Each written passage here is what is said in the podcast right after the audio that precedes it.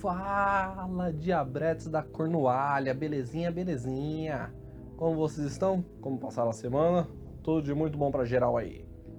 Voltamos com mais um episódio do nosso podcast Tomate Podre, o seu podcast de terror debochado, escrachado e sem filtros. Devo dizer que estamos alcançando grandes proporções, atingindo um público legal de ouvintes. Aliás, muitíssimo obrigado pelo carinho que tenho recebido de todos vocês. Já estamos até entrando com novas parcerias. Olha só que coisa. Eu, Rafael Schunk, sou o seu apresentador dessa bagaça monstruosa aqui. Já peço perdão por todos os palavrões e chiliques que eu faço por aqui. Quando eu digo que eu não tenho filtro, é porque eu não tenho mesmo. O que me lembra de falar que nosso conteúdo é sim explícito, com muito sangue jorrando pela jugular, muita facada no rim e cabeça rolando pelo chão. Por isso, deixe teus filhotes longe. Tomate Podre está nos melhores provedores de podcast como Spotify, Anchor e Google Cast. E claro, temos nossa página no Instagram, Tomate Podre Podcast. Segue lá para não perder nenhuma novidade. E hoje, hoje, do meu livro 30 contos curtos para ferrar tua cabeça, vou contar três contos que falam sobre sexo, meteção, rally rola. São eles: Vagigêmeas. Eita malandra, é isso mesmo. Vagigêmeas. Acho que dá para você entender do que se trata. Ou não, né? Usa sua imaginação aí. Fica aí para descobrir. Aliás, esse meu conto de terror é na verdade uma crítica social negativa à pornografia. É isso aí, cara. Meus contos também são, também são cabeça. Se liga que vocês vão entender. O segundo conto que eu vou contar hoje é o Durante o sexo, alguém se juntou a nós. Uh, sobre um casal que no meio da transa, um terceiro aparece para curtir a noite. E por último, e, e, um dos meus favoritos também, um dos meus contos favoritos, Orgasmo Divino. O conto de uma ninfomaníaca que encontra o melhor orgasmo da vida dela de um jeito inusitado. Belezinha? Lembrando que nenhum dos contos aqui reflete a minha opinião pessoal sobre as coisas do mundo real. Pessoal, ficção é ficção, realidade é realidade. Roda a vinheta.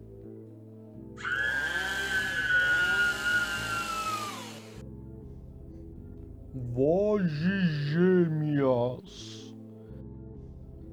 Este conto é para você que mal pode se conter esperando o momento de estar tá sozinho, seja no quarto do banheiro, viciado em pornografia e masturbação. Saiba que pode estar sendo amaldiçoado pela mutação deturpada do espírito das vagigêmeas. A indústria pornográfica teve um salto enorme devido à tecnologia, faturando bilhões ao ano sendo mais acessada do que redes sociais. A pornografia faz parte da vida humana, você acessando ou não. O fato é que o pornô é algo altamente consumível e crescente, onde novos atores e atrizes surgem diariamente para enriquecer este meio. E é exatamente aí que entram as gêmeas Samantha e Olivia. Samantha e Olivia viraram da noite para o dia as maiores estrelas que o mundo pornográfico já viu. E claro, tem uma explicação bizarramente machista. O sonho de todo garoto que acaba de entrar na puberdade é querer transar com irmãs gêmeas. A objetificação da mulher chegou no nível onde na mente masculina é aceitável que irmãs gêmeas cometam incesto para agradar sexualmente um homem. Daí o enorme sucesso de Samantha e Olivia, que viraram as queridinhas do pornô, estrelando seu primeiro filme em dobro é mais gostoso.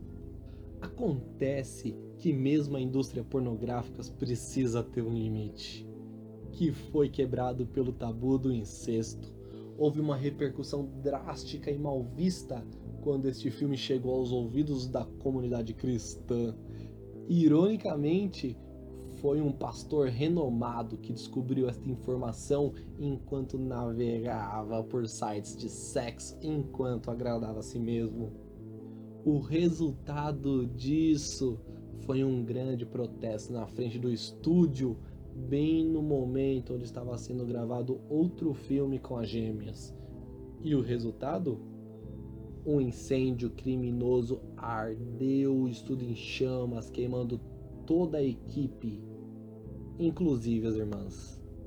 O que de estranho ocorreu foi que durante a madrugada, em meio às cinzas, a maldição do tabu fundiu de maneira macabra as almas incestuosas das irmãs Samantha e Olivia, transformando-as em um demônio corpóreo repleto de energia maligna, possuindo um corpo pálido e grotesco, onde a parte superior de uma das gêmeas sai de dentro do canal vaginal da outra isto fazia com que aquilo andasse de maneira medonha, com as pernas sempre arreganhadas. O corpo era coberto de olhos, feito com o propósito de observar e julgar. O que uma vez foram duas lindas garotas com um trabalho em comum, possuem agora apenas um resquício de humanidade. Este ser vaga pela terra sendo sempre atraída por pessoas que buscam o prazer solo, viciando-as em pornografia.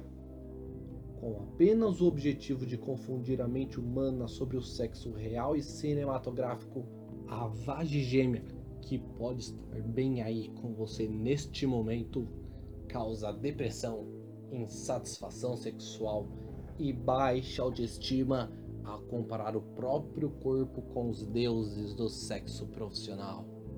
Então, cuidado! Da próxima vez que você estiver se tocando, lembre-se que a vagem gêmea pode estar te influenciando. Durante o sexo, alguém se juntou a nós.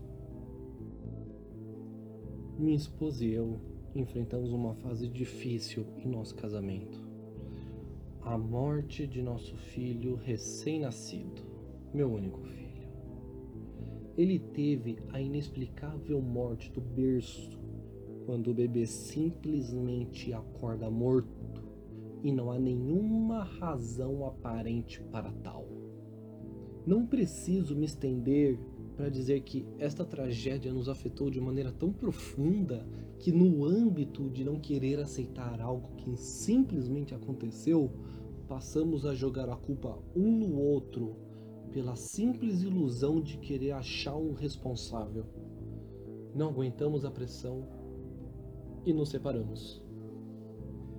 Nesse meio tempo, me envolvi com outras parceiras mas nenhuma delas me satisfazia por completo.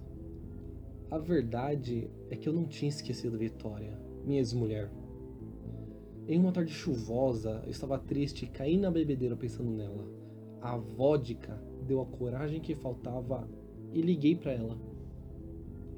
Chorou quando ouviu minha voz e pediu para que eu fosse visitá-la na mesma hora. Correndo, me arrumei e saí em disparada. Ao chegar na minha antiga casa, ela já estava esperando com uma lingerie bem sensual. Era nova, pois nunca vi usando. Como dois adolescentes cheios de tesão, corremos para o quarto e nos amamos como nunca. O sexo foi tão intenso que ela queria mais. Respondi que ia passar na cozinha para beber um pouco de água e já iria voltar. Na cozinha, eu pude me reidratar e tomar um certo fôlego, assim poderia continuar minha noite de amor. Quando eu estava no corredor, voltando para o quarto, algo estranho aconteceu. Minha visão começou a ficar turva e caí de joelhos com o corpo paralisado e não podia falar ou me mover. Eu não sabia o que estava acontecendo. Ouvi passos vindo atrás de mim e quase entrei em choque quando vi um homem. Não era bem um homem, era algo que havia assumido a minha forma física. Estava olhando para o meu próprio rosto. Todos os traços estavam lá. Era eu, mas ao mesmo tempo não era. Passou por mim olhando com olhos fundos e negros e sussurrou no meu ouvido: Cuidarei bem da sua esposa. Entrou no quarto e fechou a porta. Na hora eu fiquei em pânico, acreditando que aquilo assassinaria a minha esposa. Mas não foi o que aconteceu. Horrorizado, eu tive que escutar os gemidos de prazer da mulher que eu amava. Ela gemia e gritava pornografias. Do lado de fora, eu escutava claramente o meu clone a colocando em posições diferentes, posições que eu mesmo nunca tive coragem de pedir. Conseguia sentir pela gritaria dos seus gemidos a satisfação de seus vários orgasmos, sinalizando o fim da luxúria. O meu gêmeo demoníaco saiu do quarto com um sorriso zombando de mim. Seu membro estava gotejando o melado de felicidade que vinha de minha mulher. Passou por mim tocando meus ombros e desapareceu nas sombras. No mesmo instante em que ele desapareceu, eu pude mover o meu corpo. Saí em disparada para dentro do quarto e lá estava Vitória, deitada e relaxada. Quando cheguei perto, ela me acariciou dizendo que me amava e que eu havia proporcionado um prazer que ela nunca havia sentido antes e dormiu exausta em meus braços. Passei a noite acordado tentando assimilar aquilo tudo e nunca tive coragem de contar para ela aquela experiência sombria. Nos dias que se passaram, pude perceber que aquele evento havia arruinado a minha vida sexual. Vitória claramente procurava na cama aquele prazer que eu não era capaz de dar. E isso a frustrou de tal maneira que ela começou a entrar em depressão. Eu não sei o que aquela coisa fez, mas a viciou em algo que humano nenhum poderia proporcionar. O plano de reatar o meu casamento estava fracassando. Vitória entrou em um vício frenético de masturbação. Claro que ela fazia escondida de mim, Nunca falei nada, pois eu entendia vagamente pelo que ela estava passando. Uma noite, quando ela não estava em casa, eu tentei invocar aquela besta maligna e ela atendeu o meu chamado. Ofereci então um acordo com aquele espírito. Ele teria minha permissão de possuir a vitória, porém sempre na segunda rodada. Assim finalizaria a satisfação que ela tanto procura. E desde então, aquele demônio e eu dividimos sexualmente minha esposa. Meu casamento estava salvo, mas por um preço bem alto. Escondi este segredo dela e vivemos felizes até o fim de nossas vidas. Orgasmo divino! Fui diagnosticada como ninfomaníaca, uma psicopatia grave que leva a pessoa a ter desejos sexuais em excesso e de maneira recorrente. Mas eu sou muito mais do que isso. Eu sou insaciável. Meu apetite voraz começou logo cedo, aos 12 anos. Nessa época eu já me tocava constantemente e olha que eu não possuía nenhum traço sexual feminino. Aparentava mesmo ser uma criança. E perdi a virgindade logo aos 13. Me exibi para o meu tio, que já tinha quase 30 anos. Para minha sorte, ele tinha tendências à pedofilia e acabou sucumbindo à tentação. Foi a primeira vez que senti o pênis de um homem e eu adorei. É claro que naquela época não tinha a menor noção da moralidade de que aquilo era um crime. Pena que ele entrou em um profundo colapso de arrependimento e se matou. Óbvio, ninguém nunca soube o motivo. Aos 15 anos, dava para os garotos da escola, fazia a festa deles. Mas eram todos sem graças com seus pintos pequenos e gozavam muito rápido. Logo perdi o interesse por eles. Aos 16, comecei a ficar com um garoto mais velho. Nessa época eu já estava mais crescida, por assim dizer, e atraía facilmente os olhares. Sem contar que me exibia sem vergonha alguma, andava sem calcinha e com as calças marcando a minha vagina. Nessa época eu cheguei a ter seis namorados de uma vez só e transava com todos. Mesmo com seis namorados, nenhum deles me satisfazia por completo. Quando eles descobriram, história engraçada, os mais novinhos, que achavam que eu estava apaixonado por eles, resolveram brigar entre si.